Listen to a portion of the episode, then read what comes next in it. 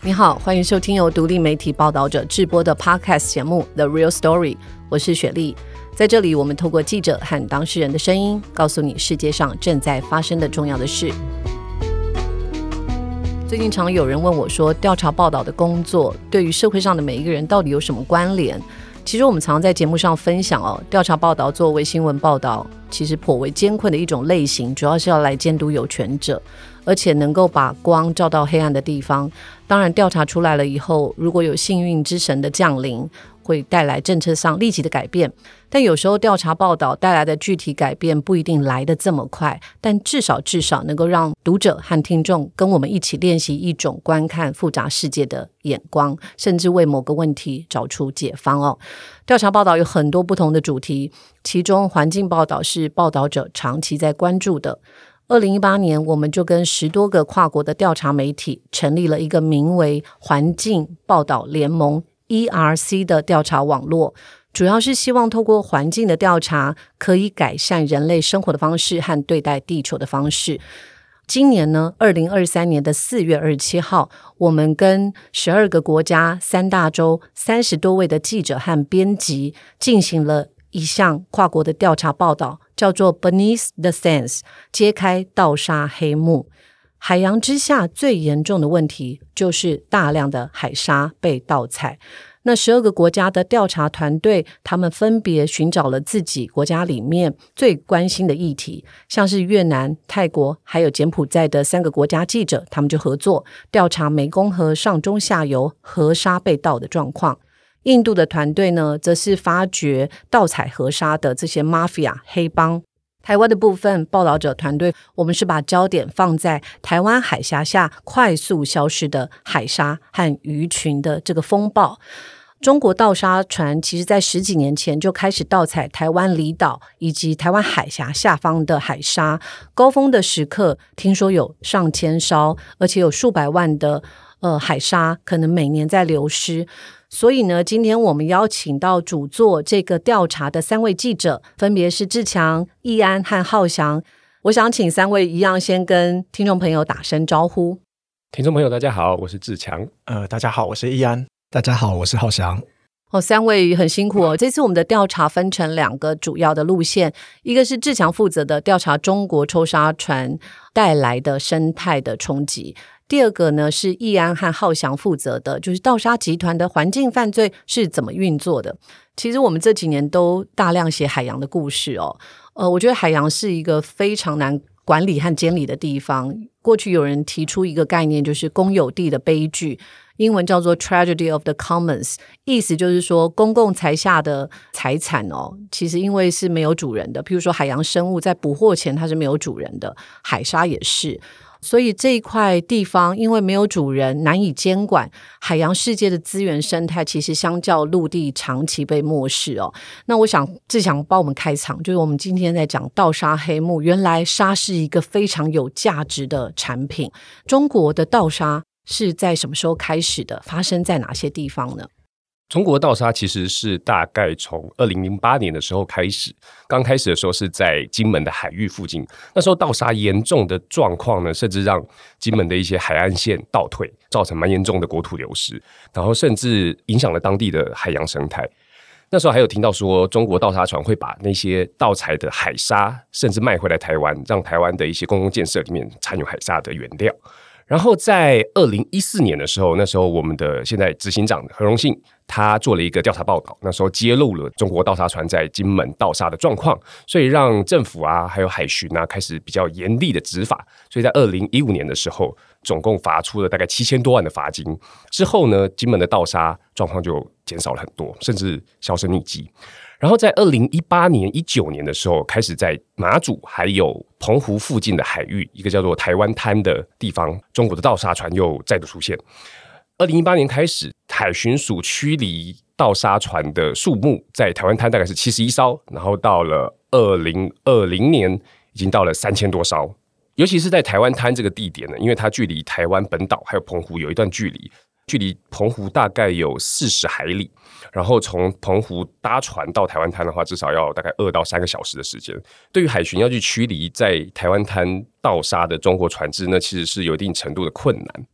我就非常惊讶哦，一年有三千多艘的盗沙船，到底我们流失了多少海沙呢？哇，因为有些盗沙船是上千吨、上万吨，所以他们一次采取的沙石一次哦，就有可能上万吨。然后通常一沙采沙船一天可能会运两到三次的海沙，几千艘，如果每天都有一艘有上万吨的话，那这样子几年下来，应该有几百万吨的海沙被抽走。嗯，你们这三位有没有人真的看过盗沙船？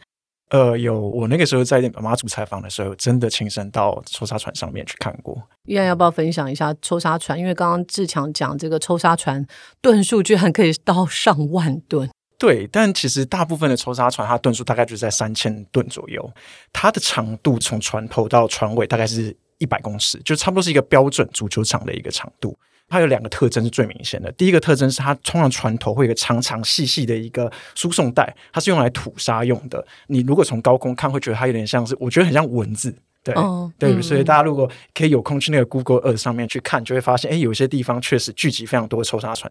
那请问沙子是怎么样从海底抽上来啊？嗯，通常是这个抽沙船在运作的时候，它会有个抽沙管。那抽上来之后呢，它会透过船体里面的一个输送的一个管道，送到每一个船槽。海巡那边的说法是叫做净沙舱。对，它基本上是一个露天的一个中空的一个船舱，那它的剖面是 V 字形，就是上面是宽的，下面是窄的。抽上来之后呢，它就会一个一个把每一个船舱去填满。对，那之所以会做成 V 字形的原因，是因为它下面其实有个输送带的系统。啊，等到他要吐沙的时候呢，他就会透过下面船舱底下的一个输送带，送到刚刚讲那个船头那个长长的吸管吐出去。所以我们可以理解，就是说，它有一个管子插进海底以后，它就可以大量的把沙抽进来，嗯，然后最后再筛选过，留下他自己要的沙石。嗯，没错。OK，好，那刚志强讲到这个，从金门到了呃马祖跟澎湖，就十几年来，他一直不断的在转换地点的关键是什么？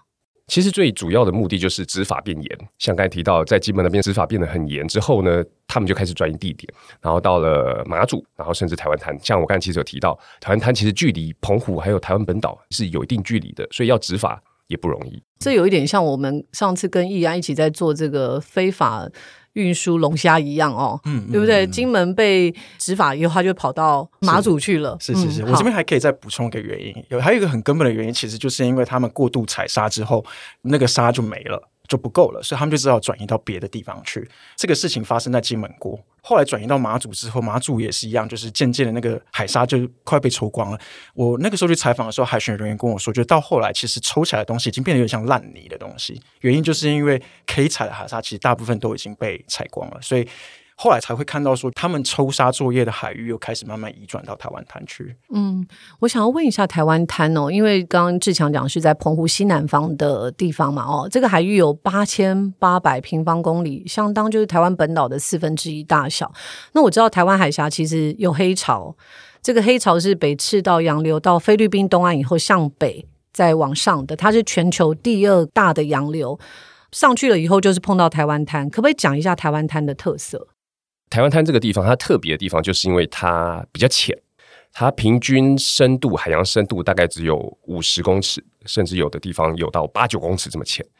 其实就像刚才学姐提到，就有一个洋流会把在巴士海峡比较深的地方的矿物质还有营养盐给带上来，带到这个台湾滩比较浅的地方。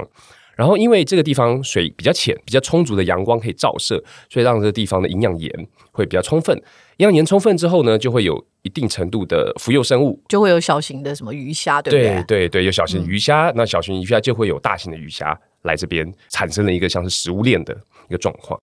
我去澎湖采访的时候，那时候有很多渔民就说，在澎湖呢，其实有两个传统渔场，一个叫做北浅，一个叫做南浅。北浅就是在澎湖的北方，它比较小；然后南潜就是我们现在提到这个台湾滩，范围就很大，大概是四分之一台湾大。澎湖的渔民呢，他们应该是历代。都是在这两个地方捕鱼，捕什么样的鱼啊？主要呢就是有像锁管，就刚刚还有土托鱼、白带鱼，然后甚至还有一些像是续蟹的这种比较高价值的鱼类生物。那这么重要的渔场，可是又面对到我们刚刚讲，就是高峰的时候，甚至会有两三千艘的盗沙船来这边，这对于渔场的生态有什么样的冲击呢？哇，这个冲击真的很大，因为那时候我去采访的时候啊，几乎每一个渔民都是。无奈，然后怨声载道。有一位渔民跟我说，他们每次在出海的时候，他们必须要设定一些钓点、鱼点，然后会在各个鱼点去捕鱼，因为他们已经有一定的经验，知道哪个地方会有鱼群聚集嘛。但是现在抽沙船来了之后，渔民 A 他比如说到了这个钓点，然后发现哎有抽沙船，他就不能在那个地方捕鱼，所以他就要移到钓点 B。然后如果在钓点 B 又看到抽沙船的话，他就要必须这样一直绕道，一直绕道，一直绕道，到后面才可能找到他所想要捕鱼的钓点。是因为担心会碰撞嘛？因为刚刚易安说这个抽沙船平均都是三千吨，对不对？嗯、那我想渔船可能都是百吨哦，可能可能都三四十吨而已，就是非常的呃悬殊。对，而且其实是蛮危险的，因为这么大的船，它只要一移动，那个海浪的波及呢，其实就有点像是真的看不到哎，就看不到后照镜的感觉。对，对，而且他们都是违法盗沙，所以这些违法盗沙船他们会把自己的 GPS 有点像定位系统给关掉，所以渔船在晚上捕鱼的时候，他们是在雷达上看不到这些盗沙船的，所以就有可能会这样子发生冲撞。那盗沙船在的地方会改变这个鱼群的路线吗？对，因为你想想看，刚才提到这个台湾滩这个地方，它其实是有大量的沙石，然后当沙石被抽掉的时候，像是土托鱼啊，或者小管，它们的产卵的栖息地就被破坏了。被破坏了之后，当然它们有可能会去到其其他地方产卵，但是刚才也提到，这个盗沙船的数量是上千艘的。所以对那边的生态，它的破坏程度是非常非常大。对我们自己研究的发现，就是说，二零一八年中国抽沙船刚来到这个刚刚志强说的台湾滩南浅这个部分哦，抽沙之前那一年的渔获量是三百四十六吨，这个是土托鱼，土托鱼哈。到了二零二一年，只剩下一百六十吨。对。我很喜欢吃土托鱼，而且超级喜欢吃野生的土托。我知道野生土托只要冠上“野生”这两个字，就比其他的价格高一倍以上。那野生的土托一公斤大约五百元，一吨一千公斤就至少一吨五十万元。我这样算了一下，减少两百吨，等于是每年少了上亿元。所以在台湾滩这个部分，不只是渔民的生计被影响了。然后这里的鱼群的生态也被改变了。那我好奇，呃，因为我知道有些研究人员他也知道说台湾滩被破坏，到底他们是呃怎么知道这里被严重盗沙？有没有什么样的证据？对，在二零二零年的时候，因为那时候其实海巡会扣押一些中国的盗沙船，然后那时候澎湖的水试所他们就用盗沙船上面的沙子拿来做化验，然后就发现这些沙子他们验出来都是陆源沙。而不是生物源沙，什么意思呢？因为其实一般的浅滩的地方，它们多数都是生物源沙，因为生物源沙就像是啊有孔虫啊，或是珊瑚啊，它们的尸体，所以在几千几百年来，那边就会布满的生物原沙。在最底下的沙是对，也就是代表说这些生物原沙全部都被抽掉了。嗯，然后甚至有的渔民他们说，因为他们去那些钓点之后，都会打开声纳，声纳都会知道这个地方的水深浅度。对，有的渔民说，有的钓点它原本只有。距离海平面二十公尺，嗯，但是他再去的时候，发现那个地方距离海平面扩大了大概十公尺，十公尺其实就像是两到三层楼这么深哦。两三层楼是让人真的觉得蛮震惊的哦。我记得志强在采访中研院生物多样性研究中心的代理执行长郑明修这个研究员，他就说，现在抽沙就像是放把火把山烧掉，把山铲平。这句话我觉得好震撼哦。对，如果这样子的盗沙行为持续下去的话，其实如果把最后一块生物原沙或是珊瑚都破坏的话，它就没有自我修复的能力，渔场就永久的被破坏了。嗯，OK，哇，渔民看到这个上千吨甚至上万吨的抽沙船，其实非常难应应哦。海沙到底能不能抽呢？其实从我们一开始讲的，就是说这是公有地的悲剧。譬如说，在很早以前，大家觉得海洋的资源是无限的，海洋的鱼类是没有止境的，所以就开始 overfishing 过度捕捞。后来就有很多的国际组织在规范海沙，也是类似的情况。一开始大家觉得这是一个无主之地，好像想到就到，然后想抽就抽。可是现在也有不少的国家开始禁止抽取海沙，因为发现说。说，这的确就像刚刚志强讲的，可能真的是会严重破坏海洋的生态哦。当然，现在全世界两百多个国家，每一个国家对于海沙的限制是不是能够抽取，还是有不同的规范哦。但是我们今天在讲的这个呃，中国盗沙船之所以跟我们密切相连，是因为中国盗沙船其实现在是越过中线。在这边，我要补充两个很重要的名词哦，可能在理解盗沙这件事情上是对于听众朋友有一些帮帮助的。一个就是两百海里的经济海域，还有十二海里的领海这个概念哦。那联合国海洋法第五十七条是规定说，从陆地海岸线往外延伸的两百海里叫做经济海域，在这个经济海域内享有使用资源的权利，包括水体、海床或者是底土，而在十二海里的领海范围内，我们有主权。这个就有点尴尬，因为台湾海峡东西的宽度只有一百七十公里，相当于是九十一海里，所以两百海里意思就是这个经济海域是重叠的。那国际上曾经有经济海域的中线作为划分的基准，但是因为两岸特殊关系，所以台海之间存在一种不成文但双方有默契的海峡中线。那最近我们常听到中国军演飞机、船舰越过海峡中线，就是这个意思哦。那我们常年是用海峡中线来认定双方是否越线。那这里我想要再问易安，海峡中线这件事情，在中国盗沙船这个部分，我们是怎么理解呢？这个确实有一点点复杂，因为我们现在一般在谈的海峡中线，它其实是两个点的连线。比较尴尬的地方就是，这个海峡中线最南端的那个端点，刚好就落在台湾滩的海域上面。所以也就是说，这个台湾滩它其实有很大一部分范围，你是没有办法用海峡中线去做规范。所以这个是我们自己的规范呢，还是呃，我们跟中国之间是有默契的？嗯，其实两个说法都对，基本上是我们这边规范出来的一个，但它比较不像是双方坐下来协商出来的一一条线。但长久以来，两岸就有这样子的一个默契，就是不管在执法或者是比如说像战机，可不可以突破那个那个线，其实就是以中线来作为一个标准。但他现在也就是要打破这个中线的概念嘛？对，然后其实台湾它有很大一部分你是很难用呃海峡中线这条线去规范说它到底有没有越界的。那我们在采访海巡的时候呢，他们的发言人有跟我们说，基本上海峡中线只是一个执法的一个参考依据。那他们实际在执法的时候，也不会真的去看说，呃，海峡中线的位置在哪里，或者说今天这艘抽沙船有没有越过海峡中线。那他们怎么样决定要不要驱逐这些抽沙船呢？嗯，如果是在台湾滩的话，它确实就比较模糊。所以我们听到的说法是说，海巡第一线的人员他会去判断说，当天的海象适不适合做执法。但金门跟马祖海域的话呢，就跟台湾它比较不一样。金门跟马祖他们呃有一个比较明确的一个执法范围，我们这边称之为限制水域。那这个概念可以跟大家做一个稍稍补充。呃，限制水域其实它反映的也是台湾跟中国之间那个比较尴尬的关系。也就是说呢，其实台湾有公布一批领海的范围，但因为两岸关系其实有点复杂嘛，所以我们没有办法去规范说金门跟马祖它到底领海的范围在哪边。因为如果你要去画的话，就会变成是说，我们好像跟中国大陆变成是两个不同的国家，这个在我们的宪法上面是违法的，所以我们就用了另外一个概念，一个名词叫做限制水域跟禁止水域，去取代领海跟领海毗邻区。那在金门跟马祖呢，它就很明确的规范说，如果今天抽沙船或是渔船进到了我们的限制水域，基本上我们就可以去做执法。那限制水域的范围基本上就是从陆地。一直往外推，大概六公里左右的这个范围以内，都是我们的限制水域。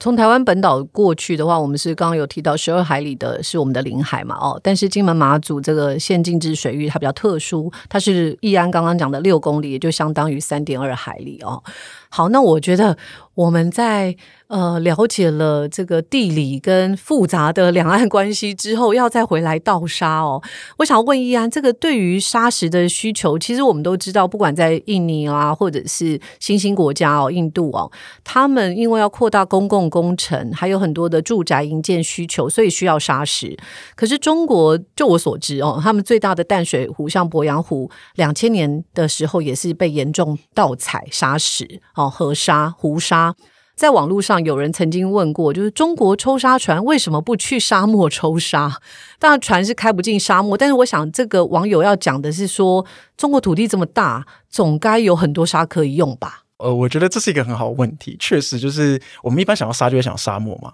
这个我们其实有针对这个题目去问过台湾的全国砂石同业公会周明松先生，啊，他们就跟我们解释说，为什么沙漠的沙是不能用的。其实原因很简单，因为砂石主要的目的一般是用在营建业，就是盖房子要用的建材，比如说你做成混凝土。但因为沙漠里的沙是风化形成的，风化形成的沙，它的特色就是它颗粒非常非常的小。非常非常细，那这种很细的颗粒组成的混凝土或者是水泥，它其实是承重力是非常差的，所以它基本上没有办法用在营建业上面。所以今天你看到中国有非常大片那些沙漠，基本上这些沙是很难被利用的。那还有另外一个原因，是因为沙漠地区它的蒸发量非常大。所以沙漠地区的沙石，它的含碱量也非常高。那这个东西也是让我们要去使用它的话，你会需要先做一个处理才可以。可是海沙盐分也很高啊，海沙掺入混凝土的话，嗯、因为我们过去我记得你们都比我年轻啦，但是在民国八九十年的时候，最严重的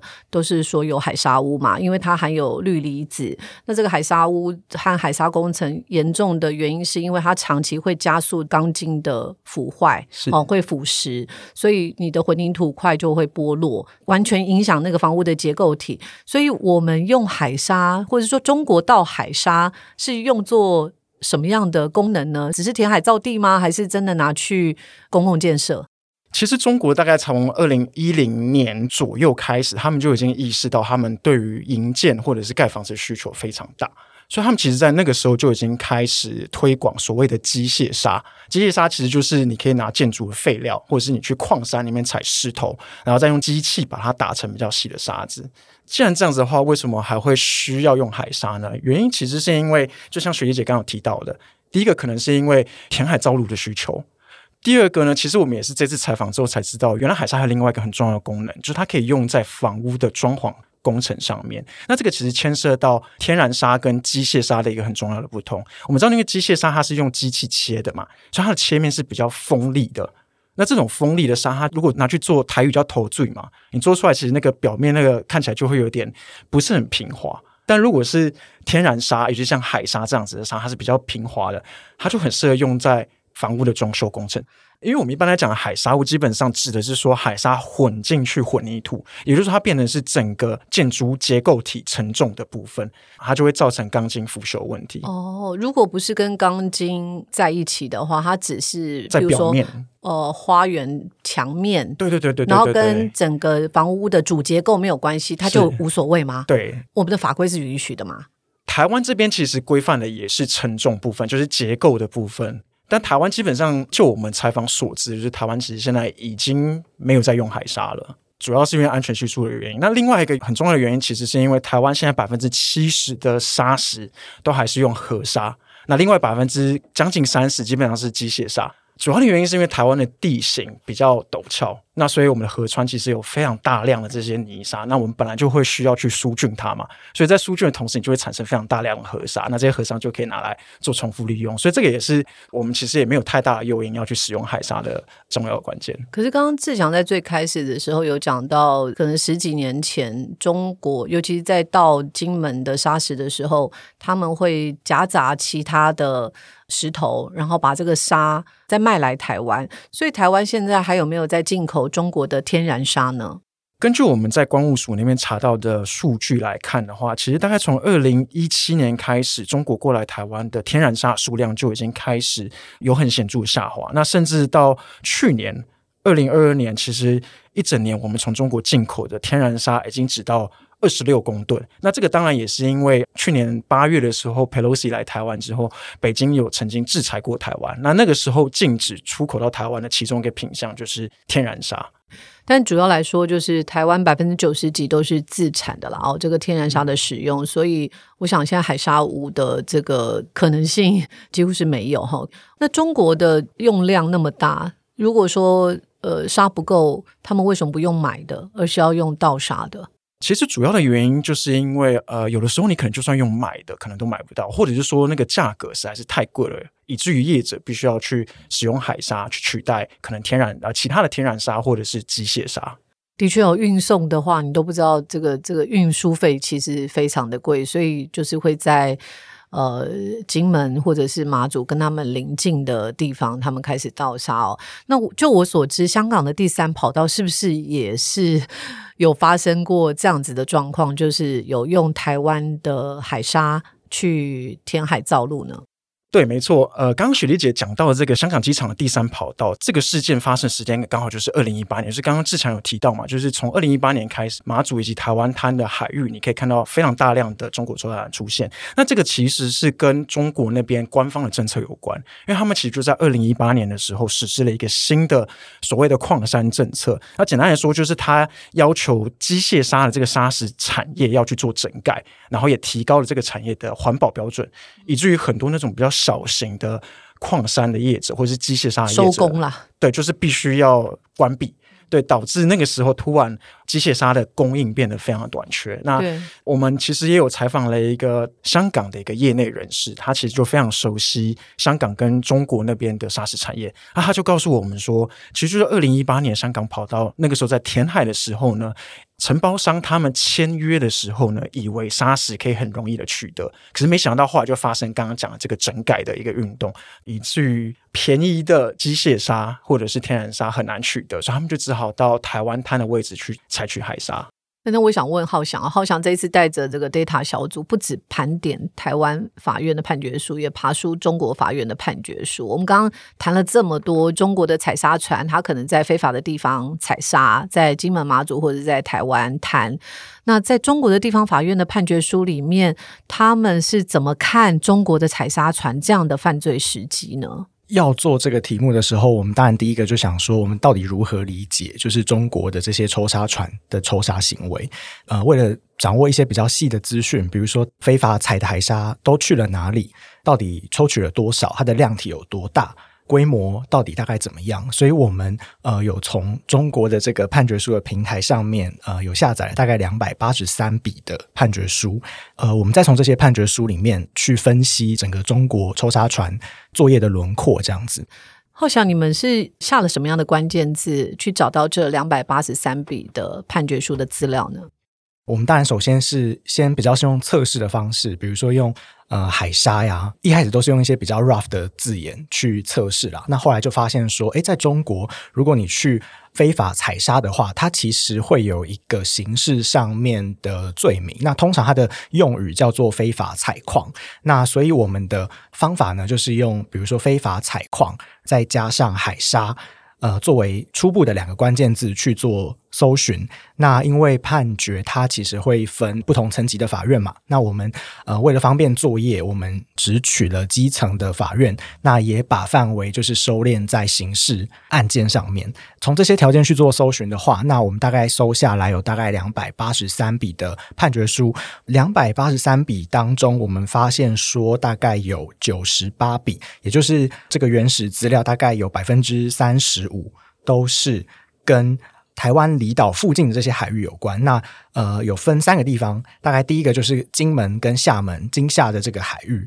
那第二个的话就是马祖，然后还有闽江口这个地方。那第三个就是刚刚大家提到的台湾滩这个区域。我好奇哦，因为从台湾的角度，我们当然会很关心自己的就是领海的部分，或者是。在经济海域的部分，我们的海沙被盗采。那中国之所以关心的原因是什么呢？是怕破坏他们自家的生态，还是说他很担心的是海沙污跟公共工程的品质呢？呃，我觉得大概可以分三个原因。第一个当然就像刚刚前面讲的，如果海沙被拿去用于这种建筑上面的用途，它可能有一些安全上的风险。那第二点的话，呃，我觉得也跟台湾现在关注的这个生态环境其实很类似，因为非法抽沙的行为，它其实不只局限在跟台湾离岛有关的这些水域，其实整个中国的沿海，尤其是福建省还有广东省沿海地带，它其实都有非常多这种。抽沙的的产业其实是存在的，嗯、不局限在我们刚刚提到跟台湾比较有关的水域里面。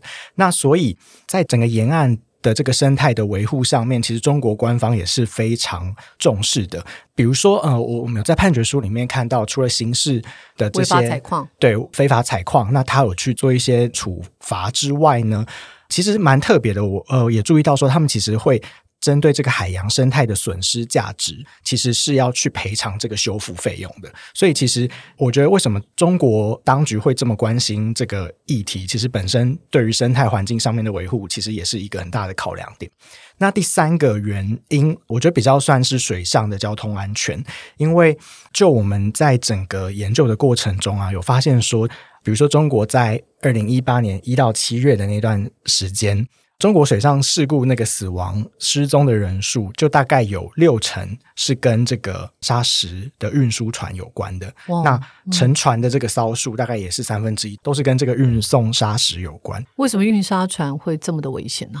这些业者他就是因为运输成本非常贵，对，所以他就会希望可以尽量载的很满哦，所以吃水很深，对，吃水是非常深的。我们在搜寻新闻的时候有发现，就是有一些海巡，他们也会非常惊讶，怎么可以载到这么满，就几乎已经是快要沉没的那个状态。嗯，有点像是我们陆地上这个超载的超载的砂石车的状况是很相似的。对，甚至呢，因为非法抽沙的这个产业，它的它的获利实在是太惊人了。其实会有很多，比如说它是内河船，登记上面它其实应该只能航行在就是就是内河河川上面，嗯、但它可能也会为了要去载运海沙，那就真的是从一个内河船那跑到海上去，然后去载这些海沙，那最后可能在回去的时候，那就不小心就翻覆沉没了。而一个小补充，因为其实一般的内河船呢，它其实底是平底的，因为在河上的时候它不会有那么大的波浪。但是因为他们为了要赚钱，所以直接把平底的船开到海上，所以才会造成如此大的事故。可是刚刚浩翔讲的这个，我我就很好奇，因为虽然我我觉得也要肯定中国政府现在有对于环保有一些意识啦，真的有作为，可是还是非常大量的，包括我们在金门。距离不远的地方，厦门地区的龙海市，我们从卫星空照图看到一堆的抽沙船。刚刚雪莉姐提到的龙海这个地方呢，嗯，的确就是一个抽沙船的大本营。我们从这个卫星图上面可以看到，呃，龙海九龙江这一带，它的河道上面其实有非常多的这个抽沙船的痕迹。那从判决书上面呢，也有非常多的案件。都有提到说，这个抽沙船它是从龙海这个地方出发的。比如说，像台湾这一边曾经抓获的案件，好了，像是二零一九年的时候有一个丰益九九六九，那二零二零年的时候有海航五六七九，那还有海盛八七七，像这些案件呢，它的出发点其实都是从龙海这个地方出来的。出来的然后到了台湾谈抽沙，对，我可以问一下，就是你们两位看了这么多判决书，有没有一个实际的案例可以以小看大，知道说这个盗沙船、盗沙产业里面是怎么样的暴力，然后这个产业有什么样的角色？嗯，那我们其实在这篇报道里面呢，我们引用的是可以简称为“美兰湖号”的一个案例。那它是在二零一八年的时候，它的买家在江苏北部的一个叫做连云港的城市。这个案子里面，它其实就很典型的可以呈现出盗沙产业里面几个比较关键的行为者。除了买家之外呢，还有砂石业者。那砂石业者基本上可以分为两种，一个是所谓的采砂船。那采砂船呢，它的大本营其实就是刚刚浩翔提到的这个福建漳州的龙海这个地方。另外一个很重要的一个关键角色，则是运输船。那除了这两个角色之外，还有一个中间人，也就是掮客，它的功能就有点像是寻找买家，然后再去跟运沙业者还有抽沙业者去做配对。以美兰湖号为例呢，就是在这个判决书里面看到这一趟运输，他们就运了七万三千吨。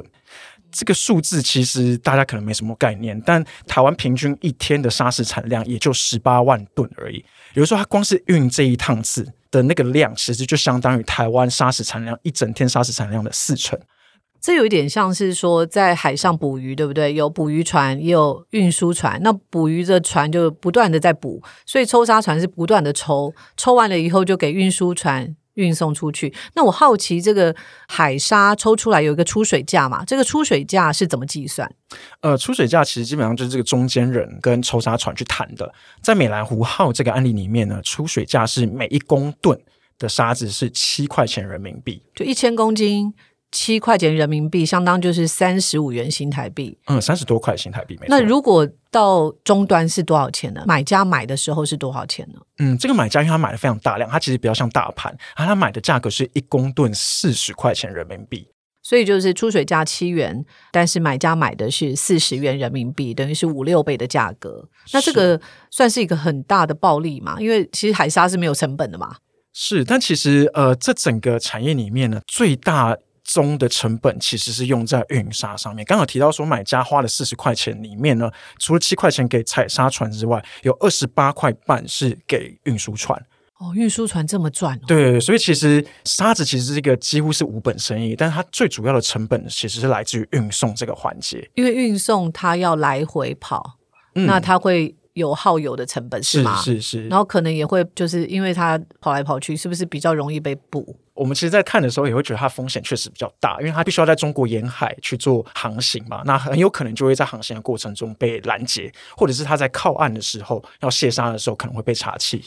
那在这个美兰湖号的这个案子里面呢，还有一个很关键的角色，就是所谓的中间人。那这个中间人很有趣，他其实原本是在上海经营码头业务的。因为你在码头做久，你就会知道啊，呃，其实有些生意是可以做的。然后他刚好有认识福建那边的一些抽沙的业者，所以他就一直很想要做这一笔生意。可是无奈就是上海那边的执法是比较严格的，所以他就觉得说，他既然想要做这个生意，所以他就必须要去别的地方去找买家，所以他就跑去了江苏北部。的连云港找到了买家，那他确实，比如说以美兰五号这个案例来说，他赚的钱非常的多，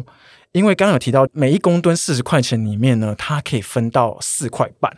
如果我们用七万吨去算的话，光是这一趟，这个中间人他就可以赚到三十万块人民币。所以大家现在会锁定，就是说能不能搞到台湾海峡的沙？那为什么这些中间人、这些 broker 会这么胆大？会 promise 他们的买家说，我可以搞到台湾滩的沙呢？其实原因就是因为这些中间人大部分都是从事码头生意的，就他们是在码头做事情的，所以他们本来就会有一些关于海事啊，或者是各个港口的一些人脉或者是联系的方式，所以他们做这笔生意之前呢，其实都会先去问，都会先去打通关。所以这个案子其实我们也可以在判决书里面看到，他们其实都已经先问好了，没有问题。结果没想到还是在卸沙的时候被公安给查起。嗯，看起来这个盗海沙是一个产业哦，那有非常多人在其中获利。那它对于台湾的影响，除了生态的影响，还有海岸线倒退的影响，它还有其他的冲击吗？对，因为其实盗采海沙，它会把大量泥沙挖走，然后其实，在像马祖啊、金门啊，跟台湾都有海底电缆。在马祖的海底电缆，从二零一七年开始呢，一直到今年，总共断了二十九次。然后因为断了，我们要维修嘛，维修的经费到现在大概是两亿五千多万元。天哪，都是纳税人的钱呐、啊！对。然后在今年的二月，还有去年的五月呢，这个海缆它曾经一度全断。全断的意思就是说，因为在马祖跟台湾。它的海缆其实有两条，有的时候其实只会断一条，嗯，那它就用另外一条来替代。但是在去年的五月还有今年二月，它全断了两次。那中华电信怎么维修呢？中华电信其实我们并没有我们自己的维修人员、维修的船只，所以我们必须跟国际的组织敲时间。这一次敲到的时间在三月底。所以在二月到三月底的这一段时间呢，马祖上的无论是公家机关啊，或者是民众呢，他们的网络是非常非常慢，甚至是有时候是不能用。所以是用微电波来解决这个海底电缆断掉的状况。对，因为微电波其实你可以想象它是无线的，所以它的那个频宽就比较低。哇，所以这个盗沙船它的冲击真的很大哦。那我想要在最后请教，就是说台湾渔民还有一般人，其实我们现在站在金门、马祖，甚至如果我们真的，当然澎湖这个比较远一点哦，就是台湾滩的地方，究竟我们在这边看到这么多的抽沙船、盗沙船，那海巡执法有它的困难点吗？因为这是在海上发生的。是是，呃，第一线执法人员他们的说法，其实呃，困难的地方不外乎几个。除了执法现场很危险之外呢，还有一个很重要的原因，是因为海巡在马祖地区，我们最大的那个船舰也就是一百吨的级别而已。但刚刚有提到抽沙船大概都是三千吨左右，所以那个大小差距非常大。那另外一个原因，其实也是因为海巡人员他们的任务范围其实是包山包海。包括查缉走私，包括人员的安检，包括海上救难，他们其实全部都要去处理。对，所以他们其实平常是有一点点疲于奔命的。像我们在去采访的时候，就有一个海巡队员，他就私下跟我说，他们其实有点羡慕对岸的海事跟海巡，他们就觉得他们比较专业，就是有救难、海上救难、海上救难专门的人在处理。但是这些东西在台湾是所有东西就是要有呃海巡来处理。那还有一个原因是是跟法律比较有关的，这个是主要是跟金门跟马祖有关，就是呃我们在马马祖如果看到抽沙船，我们只有在这些船进到限制水域里面的时候，我们才可以去做查扣。那你可以想象，就是如果今天这些抽沙船看到海巡这样子开过来，它其实只要躲到线外面去，我们就没有办法查扣。还有一些原因是比较后端的行政上的问题，比如说像也是马祖的港口的话，它一次最多就停一艘。但这些船停了之后，我们这边可能要去做一些处理，比如说要拍卖嘛。但拍卖后续的流程又非常的冗长，可能常常会到一年的时间。我看过这些拍卖的 video，就是呃，我们自己的公务员还要介绍这些抽沙船，然后要拍卖出去，这流程的确是非常复杂的。那盗沙的问题有可能真的解决吗？嗯，其实我们已经呃，应该说，呃，中国跟台湾其实这边都已经有做出不少的应对的方式。比如说，在二零二零年底的时候呢，台湾这边就已经针对两个法律，一个是土石采取法，另外一个是所谓的专属经济海域及大陆交乘法去做了修法。那这次修法之后呢，其实它提高了抽沙船的刑责，就是它最多现在可以判到七年，而且罚金最多可以罚到一亿元新台币。所以我们可以罚对岸的船。是，我们可以罚对岸的船，基本上就是你把船扣了，然后如果他们要来拿的话，基本上就是要付这个钱。那他们通常不愿意的话，我们其实就是会用拍卖的方式把它拍卖掉。刑期的话，我们有曾经有判决成立，然后他们在台湾的监狱里面服刑吗？呃，有像比如说，呃，我们这一次去马祖采访的时候，看到那艘抽沙船叫战胜九十八号，那里面的船员呢，大部分都是被判大概一年左右的刑期，当然没有判到七年这么重了。所以他们在马祖服刑吗？对，这些船员现在就是在马祖服刑当中，可我觉得蛮辛苦的啦，就是因为我们抓到的都不是最上游的哈，不是买家或者是运沙船的老板，嗯、而是这些呃工作者。是是是是，你觉得有解决的可能吗？就是呃刑期的提高以及呃巡逻的次数的频繁。嗯，海巡那边的说法是说，其实最有效的方式还是要从源头，就是从中国那边去做管控。有时候他们其实那边就要很更积极的去抓。那还有另外可能的方式，可能就是两岸的协同执法的机制，可能要再更完善一点点。这是他们的说法。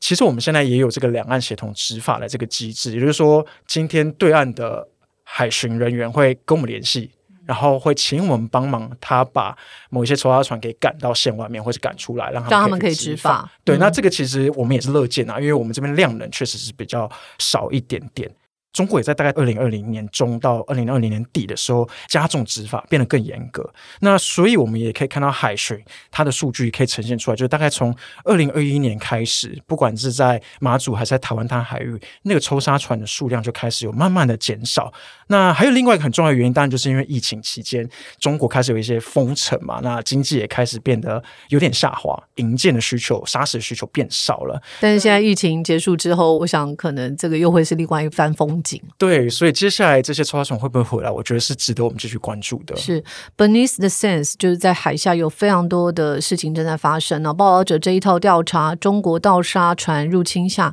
台湾海峡下快速消失的海沙鱼群，还有被毁掉的电缆风暴。其实看到台湾海峡与离岛上面中国业者的采沙船，它怎么样进到这里，然后把海沙盗走，这个对于海洋生态的变化，其实是非常。值得听众朋友们关注的，海洋的世界好，这个地球才会好。所以我谢谢三位主座的记者来跟听众朋友们聊聊你们的发现，有没有要感谢的人啊？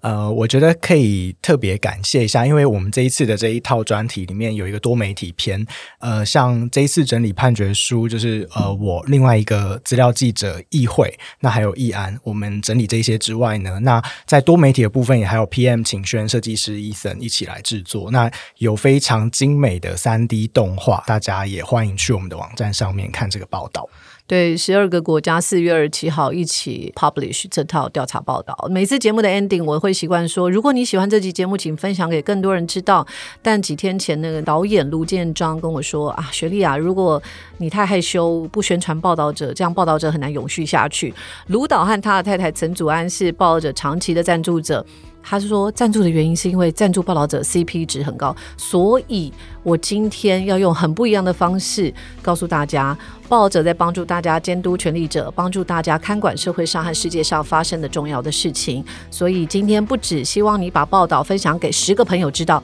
也邀请大家赞助报道者，借用祖安和卢导的话，赞助报道者 CP 值很高。我们下次见。